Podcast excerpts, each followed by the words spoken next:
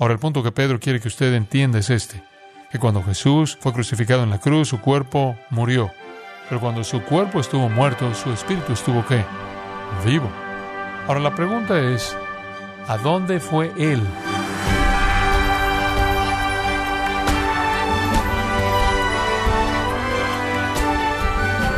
Qué alegría que nos acompañe en gracia a vosotros con el pastor John MacArthur. En el sufrimiento de Jesús, las bendiciones del creyente están entrelazadas en la cruz, y el reconocido puritano Matthew Henry dijo lo siguiente, las heridas de Cristo son nuestra sanación, sus conflictos nuestras victorias, su muerte nuestra vida, y sus sufrimientos nuestra salvación. Fin de la cita. Pero ¿acaso puede Dios utilizar nuestro sufrimiento para traernos algún beneficio? El día de hoy, el pastor John MacArthur, en la voz del pastor Luis Contreras, nos ayudará a entender que Dios utiliza nuestro sufrimiento para su gloria en la serie Del sufrimiento al triunfo, en gracia a vosotros. Siempre ha habido una batalla espiritual en ese nivel sobrenatural, y Satanás y los demonios han hecho todo lo que es posible hacer por destruir los propósitos de Dios en Cristo, ¿no es así? Desde el comienzo mismo, cuando Satanás sabía que su cabeza sería herida y que él en última sería derrotado, él ha estorbado los propósitos de Dios y ha peleado contra Cristo en toda manera posible. A lo largo del Antiguo Testamento, Él trata de destruir la línea mesiánica. Él trata de destruir al pueblo de Dios. En el Nuevo Testamento trata de meter a Cristo en una tentación para que se arrodillara ante Él y de esta manera estorbar los propósitos de Dios.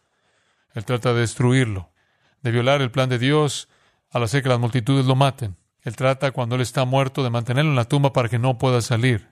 Como puede ver, los demonios del infierno y Satanás mismo siempre han buscado destruir la obra de Cristo. Y ahora, conforme Él está en la cruz, y Él está llevando todo pecado, y su vida está siendo extraída de ella, y Él está físicamente muerto, parecería que los demonios han ganado, ¿verdad? Un escritor dijo hace años atrás que el infierno estaba en medio de su carnaval cuando Él llegó. Probablemente estaban celebrando esta gran derrota. ¿Dónde fue esto? Dice en la cárcel. ¿Dónde es este lugar al que fue? Por cierto, en ningún lugar en la Escritura las almas de los hombres jamás se dicen que están encarceladas. Pero estos espíritus están encarcelados. Felaque es el término y no es, ahora escuche cuidadosamente, no es una condición, es una ubicación. Se refiere a una ubicación en sí, no a alguna condición de estar encarcelado en pecado. Es un lugar. Dice usted, bueno, ahora espera un minuto. Si Jesús fue un lugar donde los demonios están encarcelados, ¿cómo es posible que los demonios estén corriendo por todos lados ahora?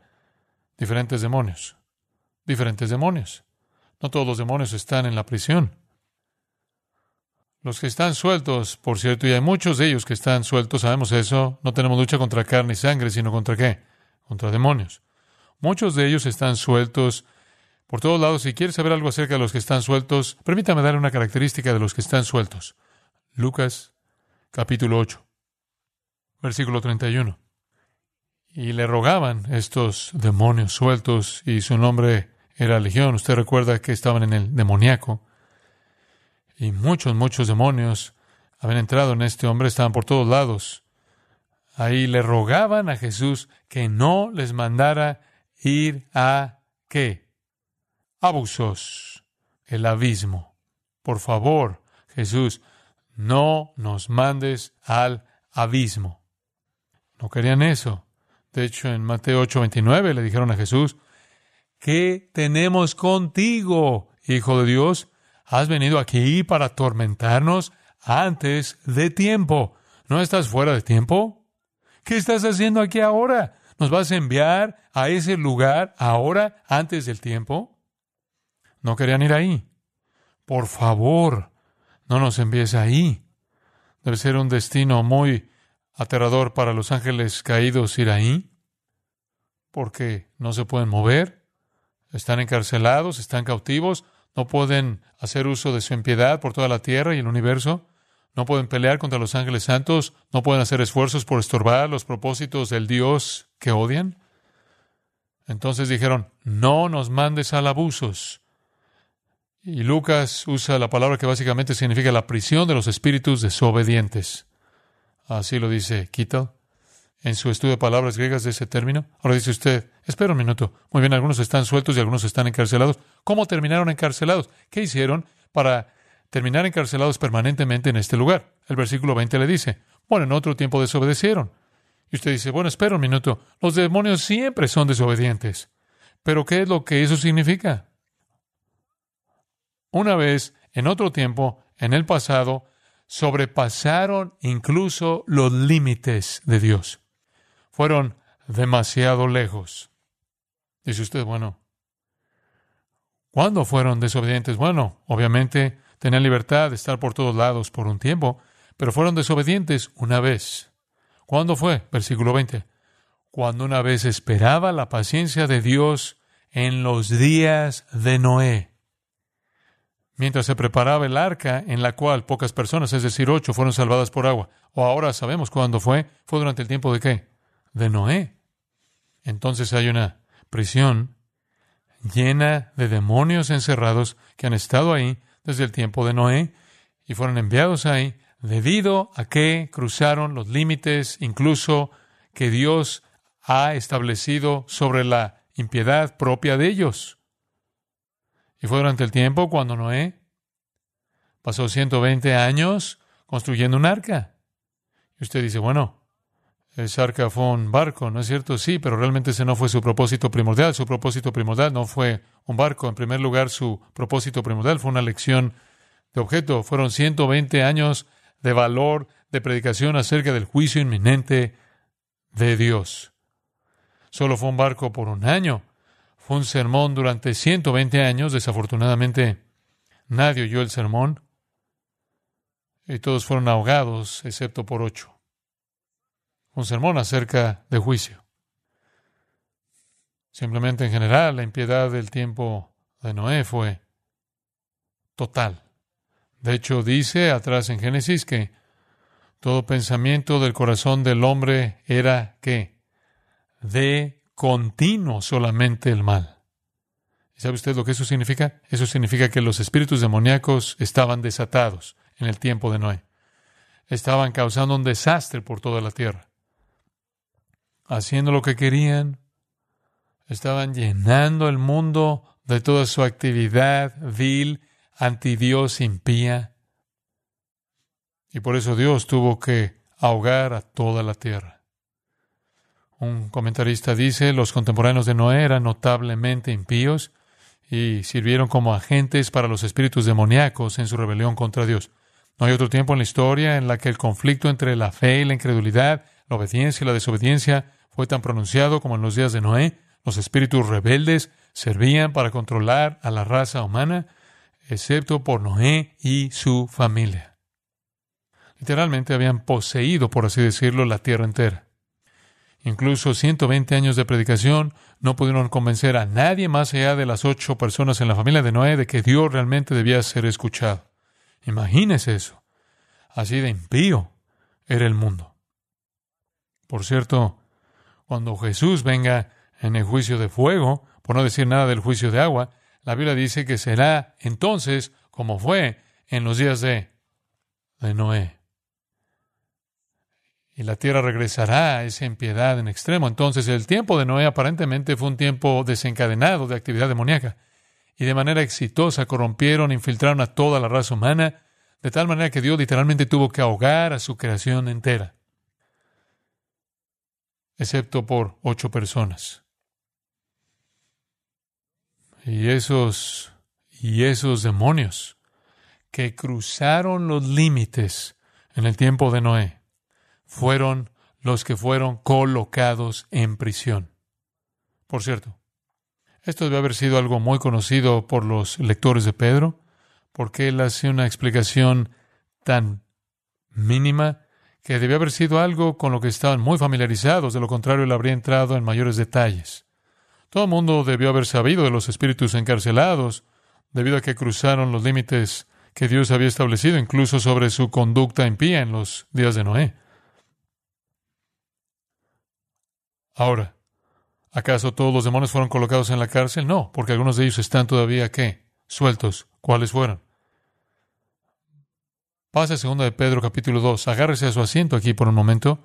2 de Pedro capítulo 2, versículo 4. Porque si Dios no perdonó a los ángeles que pecaron, sino que arrojándolos al infierno, los entregó a prisiones de oscuridad para ser reservados al juicio, y si no perdonó al mundo antiguo, sino que guardó a Noé, pregonero de justicia, con otras siete personas, trayendo el diluvio sobre el mundo de los impíos, puede tenerse en ese punto. Pedro está hablando de lo mismo. En su segunda epístola, él lo vuelve a mencionar. Hubo un tiempo en el que Dios tomó ángeles caídos que cruzaron su límite y los arrojó al infierno, al foso de tinieblas, y los encarceló para el juicio. Y de nuevo él dice que fue en el tiempo cuando Noé, el predicador de justicia, predicó y cuando Dios trajo un diluvio sobre el mundo de los impíos. Y después él menciona dos ilustraciones más de juicio, la condenación de las ciudades de Sodoma y de Gomorra, en donde Dios juzgó, y después la condenación menciona a Lot, quien fue rescatado, señalado en el versículo 7. Por favor, observe. Él se refiere a Lot, ¿Qué libro de la Biblia cuenta esa historia? Génesis. ¿Él se refiere a Sodoma y Gomorra? Génesis. Me parece muy probable que de lo que él se está refiriendo con estos ángeles que pecaron y fueron arrojados al foso de oscuridad reservado para el juicio, debió haber ocurrido en el mismo tiempo de Lot, Sodoma y Gomorra y Noé. Y no solo eso, debe haber sido un conocimiento tan común para los lectores que no necesita presentar una explicación larga de eso. Por cierto, la palabra infierno, si ves esa palabra en el versículo 4, es la palabra tártarosas, o literalmente podríamos llamarla en una transliteración en español tártaros. Ahora, Tártaros era un nombre en la mitología griega clásica y lo usaban para describir el abismo subterráneo en el que los dioses rebeldes eran castigados. La palabra fue llevada al judaísmo y fue usada para referirse a la prisión de los ángeles caídos. Así es usada, por cierto, en el libro no bíblico pero antiguo llamado libro de Enoch. Sabemos que los judíos estaban familiarizados con el libro de Enoch. Judas en su epístola incluso hace referencia al libro de Enoch. El libro de Enoch explica el relato de Génesis de los ángeles que cruzaron sus límites. Entonces, yo creo que Pedro, en primera de Pedro y segunda de Pedro, al referirse a este registro, está refiriéndose a algo comúnmente conocido por la gente porque leyeron acerca de él en el libro de Enoch. Incluso si el libro de Enoch no era un libro bíblico, la gente conocía su contenido y el libro de Enoch cubre la misma historia de la misma manera. Entonces Pedro en 2 de Pedro 2.4 está diciendo que Dios tomó estos ángeles que pecaron y los colocó en el abismo oscuro de los ángeles caídos, la prisión de los espíritus. Ahora, ¿de dónde envió a todos ellos ahí? ¿A cuáles envió él? Vaya Judas, versículo 6. ¿A cuáles? Judas. ¿Cuáles fueron colocados en la prisión? Bueno, él dice, versículo 6, los ángeles que no guardaron su dignidad, sino que abandonaron su propia morada. Él ha guardado bajo oscuridad en prisiones eternas para el juicio del gran día. Pero también en el versículo 7 le está hablando de otra historia en Génesis, de nuevo Sodoma y Gomorra, lo cual me lleva a creer que sea lo que sea de lo que él está hablando en el versículo 6, él también, eso también está atrás en Génesis. Ahora, los ángeles que no guardaron su dignidad, sino que abandonaron su propia morada, están guardados en prisiones eternas. Estas prisiones o cadenas son eternas. Algunos recuerde que están atados temporalmente, estos están permanentemente atados, permanentemente atados. ¿Cuál fue su pecado específico? Del versículo 7. No guardaron su propia morada, abandonaron su morada apropiada, y como Sodoma y Gomorra y las ciudades vecinas, las cuales de la misma manera que aquellos, esto es, aquellos demonios, en la misma manera que Sodoma y Gomorra, habiendo fornicado, ¿qué? Fornicado. Habiendo qué? Fornicado. Porneia, pornografía. Se metieron en fornicación de vicios.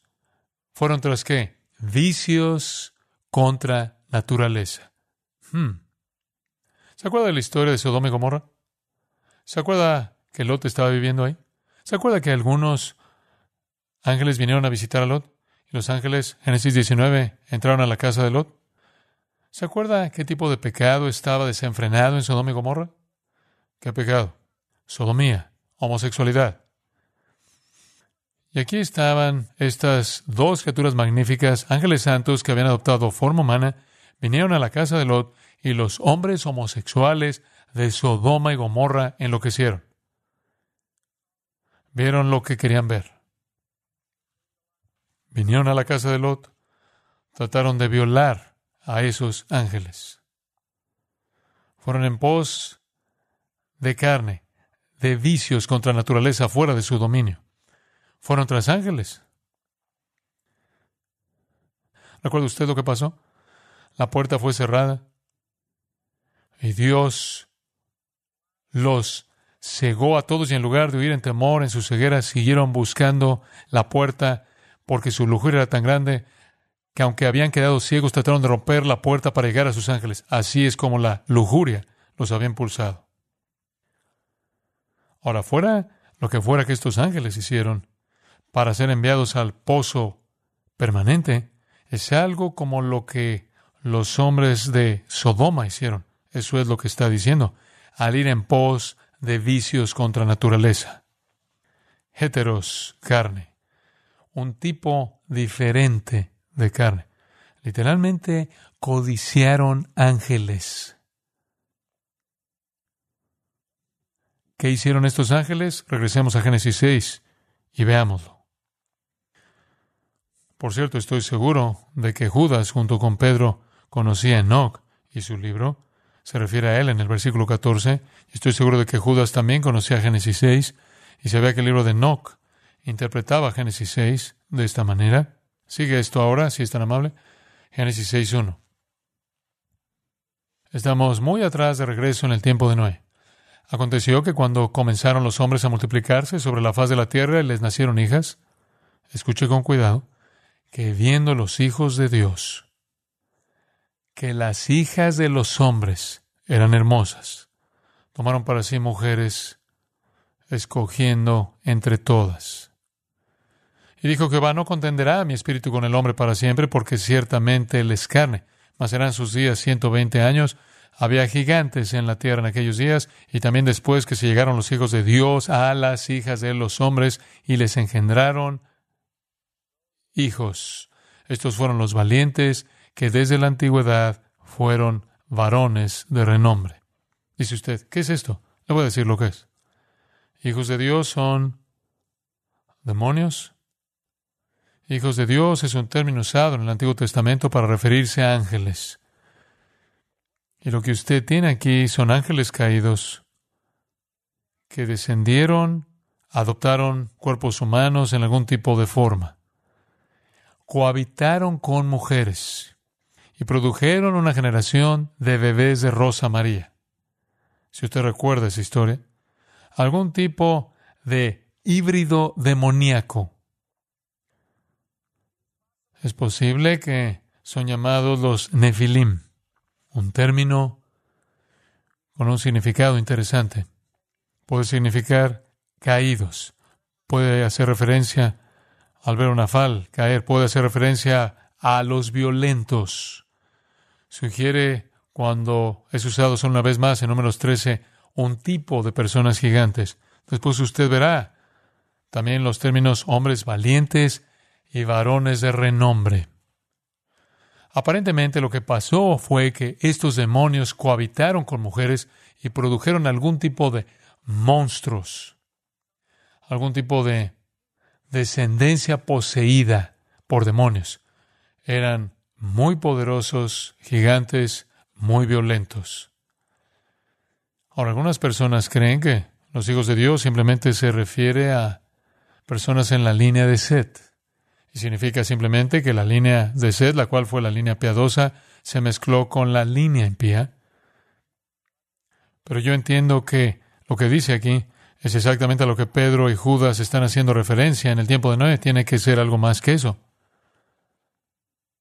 Dice usted, bueno, intentaron entonces producir un eh, tipo de especie de raza que no se puede redimir. Sí, y esa es una de las razones por las que Dios tuvo que ahogar a toda esa raza. Querían corromper, ahora escuche esto, el flujo humano.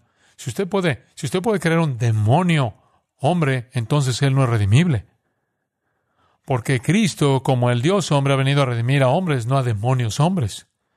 Querían contaminar la descendencia humana para que no pudiera redimirse. Hay varias razones por las que esta interpretación encaja en Génesis 6.1. Uno es la que es la más antigua y la que tiene mayor apoyo. Dos, los hijos de Dios, Ben Elohim, siempre se refiere a ángeles en el Antiguo Testamento. De hecho, algunos manuscritos lo traducen ángeles. Hijos de Dios es usado específicamente, escucha esto, para referirse a aquellos que existieron directamente debido a Dios, no a aquellos que existieron mediante procreación. Por lo tanto, se referiría a ángeles, porque los hombres en este tiempo serían procreados. Ellos serían los hijos de los hombres, no los hijos de Dios. La primera iglesia sostuvo esta postura hasta el siglo IV. Y por cierto, si simplemente significa hombres, entonces todos los hijos de Dios deben ser masculinos. Porque dice, los hijos de Dios cohabitaron con las hijas de los hombres. Los hijos de Dios, por lo tanto, tendrían que ser todos hombres, lo cual sería una manera extraña de interpretarlo. Y creo que si se estuviera refiriendo a hombres, simplemente diría los hijos de los hombres cohabitaron con las hijas de los hombres. Además, si esto fuera los hijos de Dios llamados así porque eran creyentes en la línea de sed, ¿por qué ahogó Dios a todos? Podemos seguir y seguir con ese tipo de razonamiento. Yo creo que estos demonios descendieron y dejaron su estado natural y fueron en pos de carne extraño. Siga la analogía. En Sodoma, los hombres fueron tras ángeles. Aquí, los ángeles fueron en pos de mujeres. Ambas perversiones. No es solo matrimonio mixto entre creyentes incrédulos, y creyentes. No hubo prohibición dada para eso aún. Entonces, ¿por qué Dios ahogaría a todo mundo por hacer eso, incluso a los creyentes? No. Ahora, ¿entendió usted el panorama? Génesis 6. Algunos demonios pecaron, se salieron de los límites que Dios no toleraba y los colocó en un pozo permanente. Han estado ahí por mucho tiempo. Cuando Jesús vino a la cruz y el infierno pensó, hemos ganado, y todos esos demonios en el pozo pudieron haber pensado que alguien le quitó las llaves a Jesús, esto es Satanás, y están allá abajo esperando que este sería el momento de su liberación. Jesús se aparece. Vaya Colosenses capítulo 2. Me encanta esto. ¿Cuál es la última palabra en el versículo 14? ¿Cuál es? Última palabra en el versículo 14 de Colosenses 2. Cruz. Muy bien, estamos en la cruz. De eso está hablando Pablo. En la cruz, cuando Él esto es Cristo, despojando a los principados y a las potestades. Esos son términos para demonios. En la cruz pensaban que estaban triunfando, estuvieron equivocados.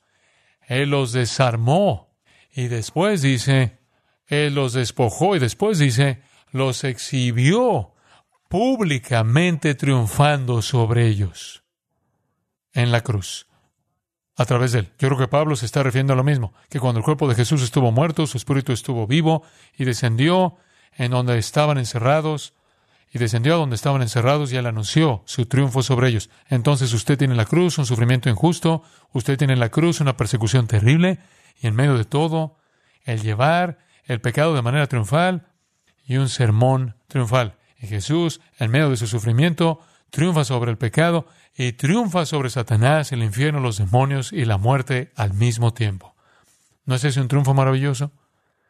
Y Pedro quiere que entendamos que cuando sufrimos también podemos triunfar. Se inclinaría conmigo en oración. Gracias, Padre, por el gran triunfo de nuestro Cristo. Oh Dios, cómo nos regocijamos. Que los ángeles y las potestades están sujetas a Él y que en el momento de lo que el infierno pensó que era su triunfo más grande, fue derrotado. Y el Hijo mismo, el Espíritu viviente, se apareció vivo para anunciar su triunfo glorioso. Y después, unas cuantas horas más tarde, entró en ese cuerpo sin vida y volvió a cobrar vida de la tumba. Y debido a ese evento, nosotros también entramos en su triunfo. Amén y amén. Amén y amén.